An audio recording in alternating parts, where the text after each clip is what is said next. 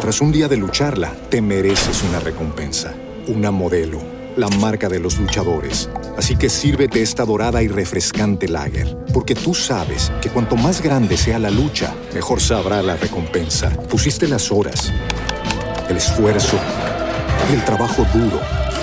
Tú eres un luchador y esta cerveza es para ti. Modelo, la marca de los luchadores. Todo con medida, importada por Crown Imports, Chicago, Illinois. Introducing Wondersuite from Bluehost.com, the tool that makes WordPress wonderful for everyone. Website creation is hard, but now with Bluehost, you can answer a few simple questions about your business and goals, and the Wondersuite tools will automatically lay out your WordPress website or store in minutes. Seriously. From there, you can customize your design, pick your brand colors, and add blocks. No custom theme or coding required. You'll get content suggestions that you can keep or revise, and with Yoast SEO built in, we automatically help you get found in search engines. From step by step guidance to suggested plugins to an AI powered help bot, our built in tools make WordPress wonderful for everyone. Maybe that's why Bluehost has been recommended by WordPress.org since 2005. Whether you're a beginner or a pro, you can join over 2 million Bluehost users. Go to bluehost.com slash wondersuite.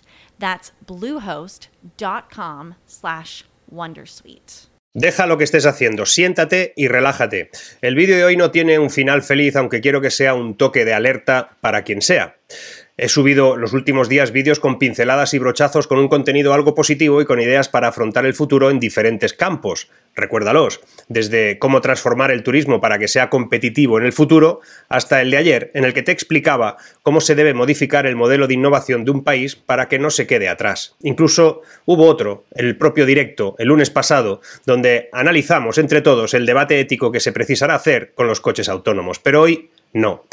Ya no se puede retrasar más. Ya ha empezado una de las peores cadenas de sucesos que se podría esperar en este mundo. Te estoy hablando de varias crisis que se están acumulando en la parrilla de salida. Una crisis global alimentaria e irremediable, una crisis de deuda soberana inasumible y una crisis humanitaria de escala desconocida. Sí, todo esto es lo que no te van a contar en la mayoría de medios. Están muy ocupados con temas mucho más importantes y que tienen que amplificar para que no te despistes. Te diré para empezar que la crisis de Ucrania, la pospandemia y la sequía global están empezando a provocar una hambruna global y una crisis soberana de difícil digestión. Quédate hasta el final, sin más. Lo que viene ahora, vivas donde vivas, también te interesa.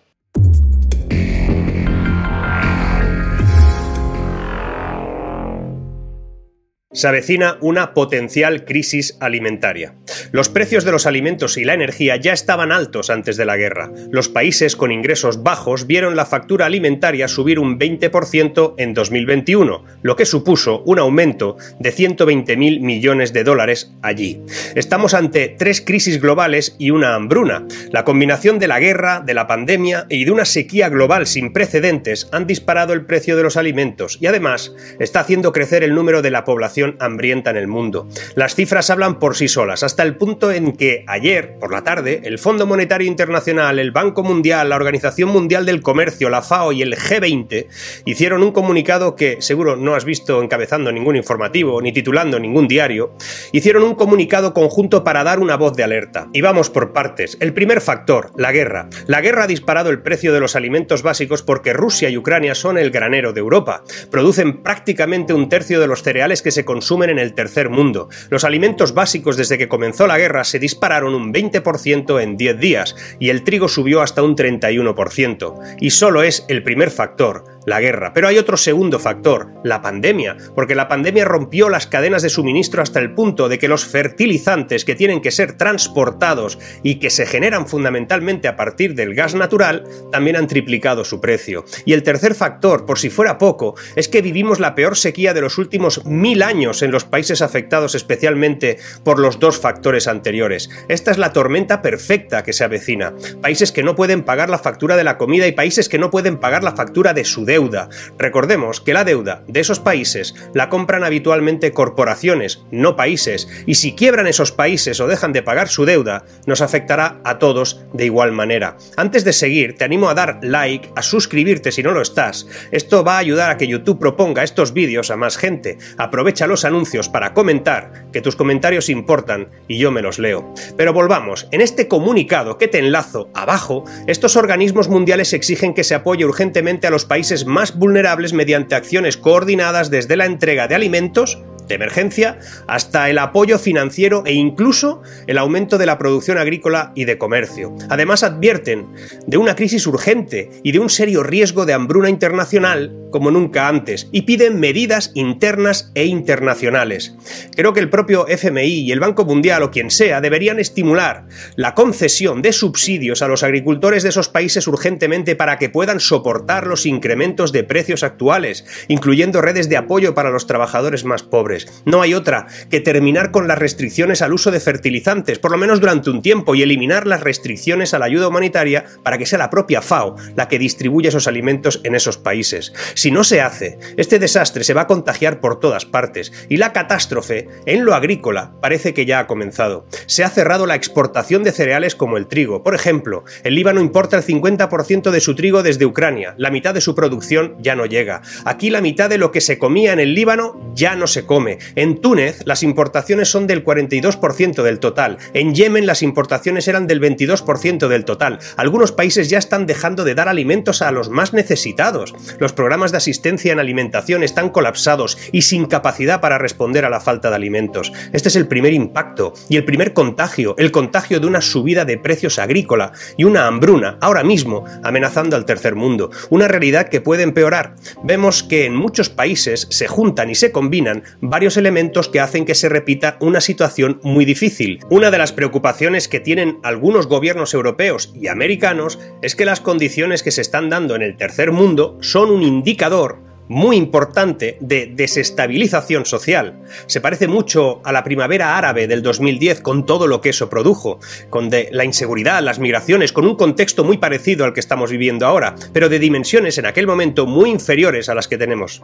Se parece mucho en que hay una subida muy importante de los alimentos, que hay escasez de esos alimentos, precios inasumibles de las materias primas y problemas de distribución energética. Todo eso lo que hace es que el descontento social de esos países se estimule donde comer es lo esencial, el descontento se acelera, por lo menos de un modo muy rápido. Ya se está sintiendo en la calle de muchos países donde empieza a haber movilizaciones como en América Latina, que me estás viendo desde allí lo sabes, o en el norte de África. Este es el impacto de una subida de precios de la energía y de los alimentos, pero esa subida no es solo internacional. Si miramos, por ejemplo, a España, vemos que todo lo que tiene que ver con la producción agrícola está colapsada. Según el encarecimiento de las materias primas, fertilizantes y proveedores, el incremento de costes está en algunos productos productores en el 150%, lo cual es totalmente inasumible. Así que ahora Ahora mismo tenemos una crisis alimentaria en el tercer mundo, en los países más pobres, y una crisis de sostenibilidad del modelo en los países más ricos, porque los agricultores, aquí, pagan el doble por el gasóleo, cinco veces más por la luz, el 60% más por la cebada o el trigo,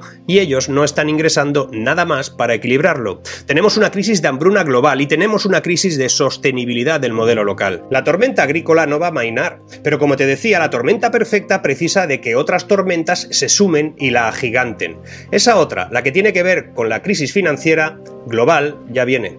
Los países afectados en el tercer mundo están viendo cómo empiezan a subir los tipos de interés en Estados Unidos, en el Reino Unido y otros que se transmiten a los emisores, por lo que se empieza a ver que algunos de estos países es muy probable que empiecen a caer. Veamos, el 60% de los países pobres están en situación de tensión financiera, es decir, en dificultades para pagar su deuda. 70 países ya tuvieron que pedir aplazamientos de sus pagos, de sus deudas, durante la pandemia, y ahora parece que van por el mismo camino. El problema es que no hay prórroga legal que lo ampare y se tendrán que renegociar esas deudas. Y cuando renegocias una deuda suele salirte caro, por lo menos en intereses. Por ejemplo, Sri Lanka quebró técnicamente el martes pasado al ser incapaz de pagar con una inflación del 17,5%. Debe pagar 7.000 millones este julio y solo tiene 2.000 millones en reservas. Debe 7.000 millones este año y solo tiene 2.000 millones para pagar. Ocurre lo mismo en Pakistán, donde la inflación es del 12,7%. Ocurre lo mismo en Egipto, donde la inflación supera el 20%. Su moneda se ha devaluado un 14% en tan solo un mes.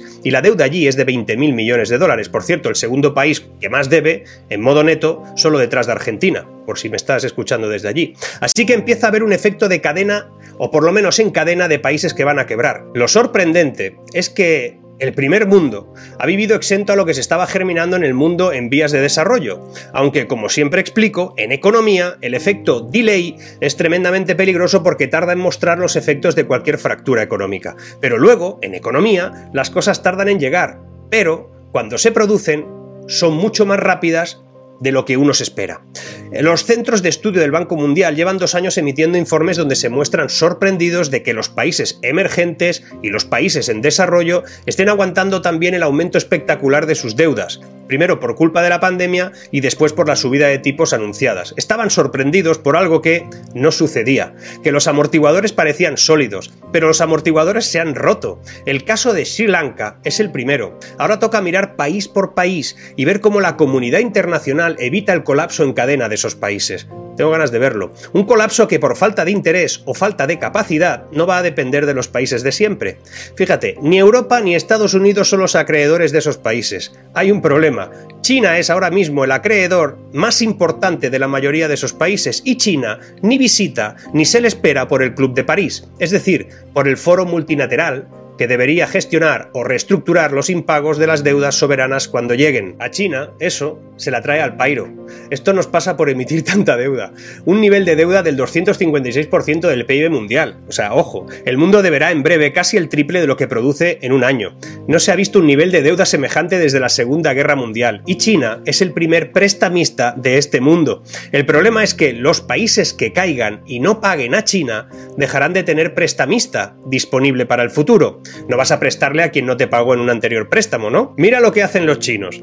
China ha ido prestando a muchos países emergentes sabiendo la dificultad que pasaban esos países. China les presta y les pide como aval un puerto, una infraestructura o una ruta comercial. Y si no pueden pagar, lo que hace es que se queda con el puerto, con la ruta y con la infraestructura. Y además no están dispuestos a sentarse en ninguna mesa con otros acreedores occidentales, porque cuando hay un problema de impago o de incapacidad de pago, como le ha ocurrido a Sri Lanka, lo lógico es que todos los acreedores vayan juntos a ver cómo se gestiona ese impago y cómo se negocia el futuro y cómo vamos cobrando. Pero China no hace ni caso de eso. China presta bilateralmente y no se sienta en ninguna mesa multilateral, lo que supone un problema serio para el mundo adormecido y lento en el que vivimos el resto. ¿Qué implica que el tercer mundo empiece a quebrar o que uno tras otro de esos países empiecen a caer? Significa que cuando un país no puede pagar su deuda, normalmente los mercados financieros internacionales no le quieren volver a prestar.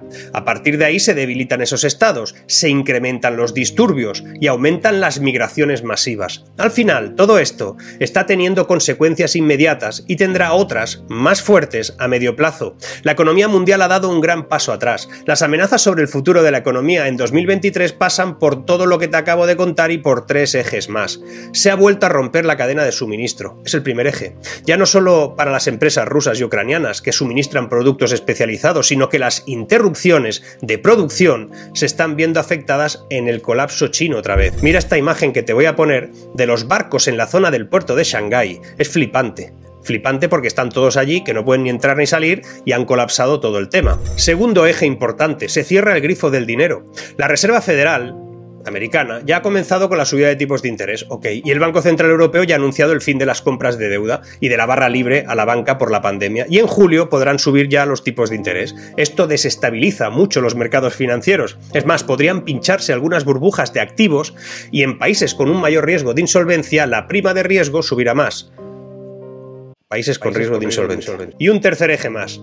El fin de muchas ayudas que hoy todavía existen a hogares y empresas se terminarán definitivamente porque si no se convertirían en déficit estructural y eso ya no es asumible con las cifras de deuda que se tienen ahora. Esto plantea una amenaza, ya que se podría retraer el consumo y poner en riesgo la viabilidad del tejido empresarial que no acaba de arrancar porque aquello que llamaron recuperación no fue más que un rebote.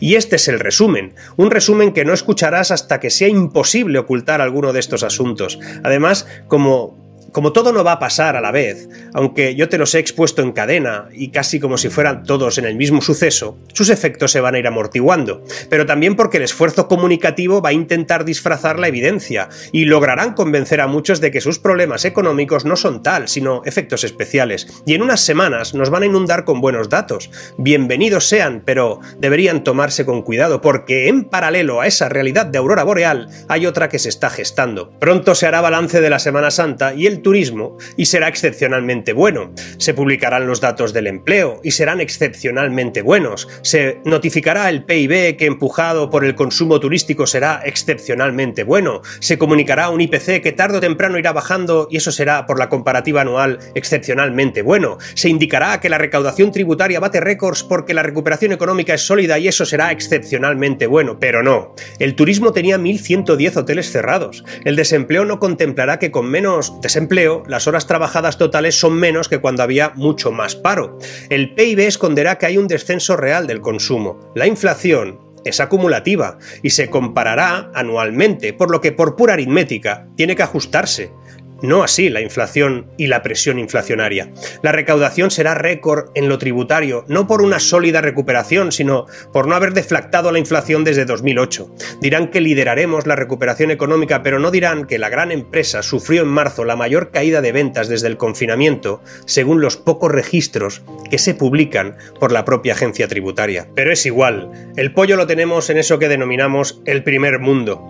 Aquí seguiremos pendientes de marcar abdominales este verano, mientras otros seguirán pendientes de que no se les marquen las costillas. Y no quiero simplificar, pero cada vez que algo así ha pasado, las crisis migratorias, la inestabilidad social y el desacoplamiento económico se han acentuado. ¿Por qué iba a ser distinto ahora? ¿Por qué iba a ser más llevadero cuando es ahora mucho más intenso que en 2010. Me decía alguien con una vida ajustada y humilde hace unos días que le costaba entender por qué tenía que sufrir especialmente ella la crisis de Ucrania, que le sabía muy mal todo lo que allí pasaba, pero que no entendía por qué ella tenía que sufrir no pudiendo pagar la luz y el gas, y teniendo problemas para meter algo en su nevera por culpa de los precios, que entendía el bloqueo a Rusia y los problemas derivados, pero se preguntaba sobre lo fácil que es decretar sanciones desde la vida cómoda de los que deciden esas sanciones y decirle a todos los demás que es una decisión sobre la dignidad europea que tenemos que sufrir el resto. Me decía que quien estaba sufriendo todo eso eran los que menos tenían.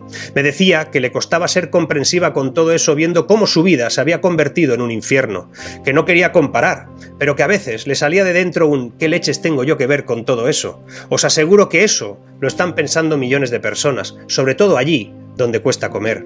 No sé, espero haberte, bueno, espero no haberte dado el día, pero había que explicarlo. Es necesario saber qué está pasando en el mundo y que tomemos conciencia de algún modo. Hay que exigir que dejen de hablar y que no nos jodan más. De todos modos, Mañana tocará metaverso, NFTs y criptos para desengrasar, de un mundo real a otro virtual. A veces, sinceramente os digo, que dan ganas de quedarse en el segundo y no salir. Sigamos.